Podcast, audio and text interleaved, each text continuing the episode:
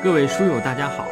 又到了我们阅读《春秋左传》的时间，让我们一起阅读，一同努力，一块儿成长。西宫十六年呢的第六件事儿呢是怀之会，怀呢是淮和这个怀字啊，经和传呢都有记述，我们读一下啊。西宫十六年。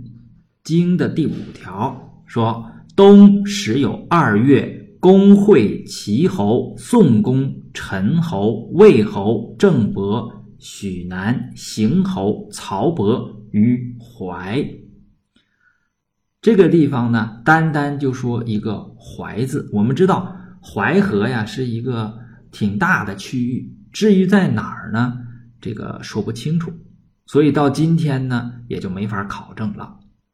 我呢给出了一个图，它大概位于今天江苏省叫盱眙县，这两个字啊挺难，呃，属于今天淮安市管辖的这么一个县。《左传》呢对这件事情进行了解释，这《左传》西贡十六年第六条说：“十二月会于淮，谋增妾。”东略也，也说了这么一句话，他是因为什么呢？因为曾国啊，这个曾国，我们看最开始出来是，呃，两口子啊，呃，因为这个姑爷和老丈人之间的这个关系啊，呃，闹闹到最后呢，是怎么说呢？叫做皆大欢喜啊。但是呢，在这个地方我们看出来，这个事情不是我们想象的那么简单。啊，就是曾国在当时呢受到怀疑的侵扰，所以说呢，他就找谁呢？找大哥，找霸主齐桓公。齐桓公当然就想办法召集大家开会啊，怎么来帮助曾国来防御这个怀疑啊？就是这这地方有一些夷人啊，也帮助这个曾国来防御啊。那么怎么办呢？叫成增，就是给曾曾国这个小国啊修城啊，修筑他这个城。一人病，有夜登丘而呼曰：“其有乱？”不果成而还。那个事情就比较蹊跷，对吧？就是因为服劳役的人呢，就是干这活嘛，修这个城嘛，他就所谓疲弊不堪。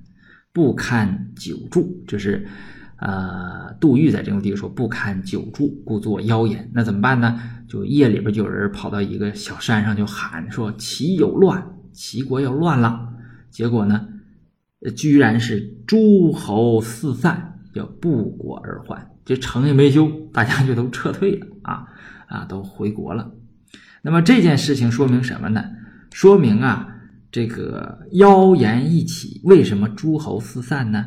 啊，不果而还呢？这就说明齐桓霸业啊，他即将呃衰落了，这是他的一种征兆。所以说呢，后边我们就可以读到说：大厦将倾，齐侯将死，齐国将乱。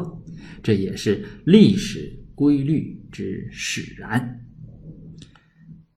好。西宫十六年的第七件事儿是正杀子华，见于《左传》。西宫十六年的第五条说：“冬十一月乙卯，正杀子华。”就这么一句话，也没有传对他进行解释。这个故事线呢，实际是绵延好久了啊。上次，呃，这个事情的原因啊，这是一个果了啊。事情的因在哪儿呢？在。西七年有一个宁武之盟，呃，郑太子啊，呃，华啊，也就是子华，他这个卖国以求齐桓公的帮助。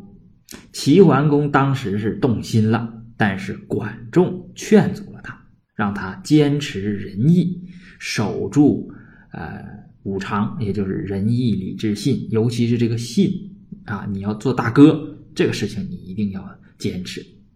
那么齐桓公呢，就拒绝了子华，那么也就赢得了郑文公的信任，但是子华尤是得罪于郑。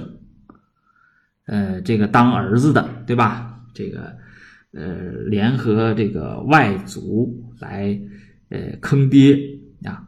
这个是我们对子华呢，这是在道德上要进行批判。那么我们暂时啊，把这个撇去啊，把这个对子华这个道德批判咱们撇去，因为这个事情具体来说呀，啊，真是不好说啊。